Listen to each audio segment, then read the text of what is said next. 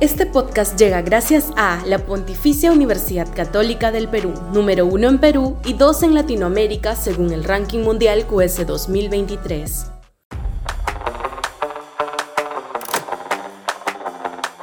Estamos sembrando populismos radicales. Sudaca, Perú.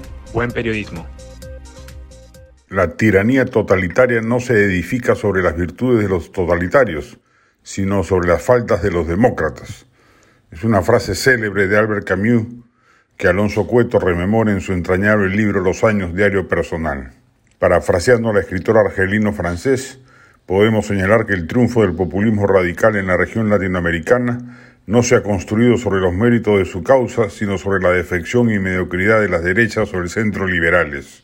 Ocurrió en la Venezuela chavista con la corrupción y degradación precedente de la clase política venezolana con el Brasil de Lula, con el disparate de gobierno que fue Bolsonaro y antes que él con la corrupta derecha brasileña, en la Argentina de Fernández luego del fiasco de Macri, en la Colombia de Petro luego de la mediocre gestión de Iván Duque, en el Chile de Boris luego del triste paso por el poder de Piñera.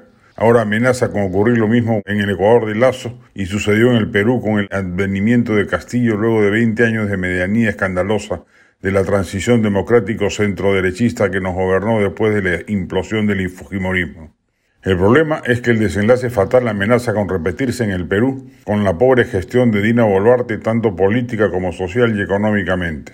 Estaríamos peor si ella sale del poder sin duda, pero ello no es óbice para no señalar sus graves carencias y errores que de acá al 2026 de no enmendar rumbos le van a dejar la mesa servida a la banda de populistas que ya se asoma para candidatear habiendo tenido el tiempo suficiente para lavarse la cara de su lenidad frente al gobierno de Pedro Castillo. Verónica Mendoza, Indira Will, Cantauro Humala, Guillermo Bermejo, Guido Bellido, Johnny Lescano, Alfonso López Chau, entre otros.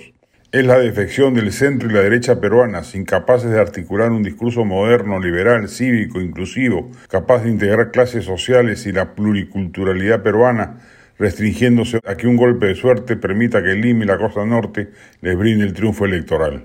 No nos lamentemos luego de lo que ven en el 2026 o antes si se precipitan las elecciones.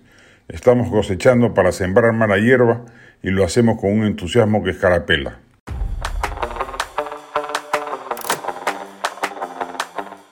Este podcast llegó gracias a AFE, operador logístico líder en el mercado peruano que brinda servicios de almacenaje, transporte de carga, courier y cómics. Los puedes ubicar en www.afe.pe. Este podcast llega gracias a la Pontificia Universidad Católica del Perú, número uno en Perú y dos en Latinoamérica según el ranking mundial QS 2023.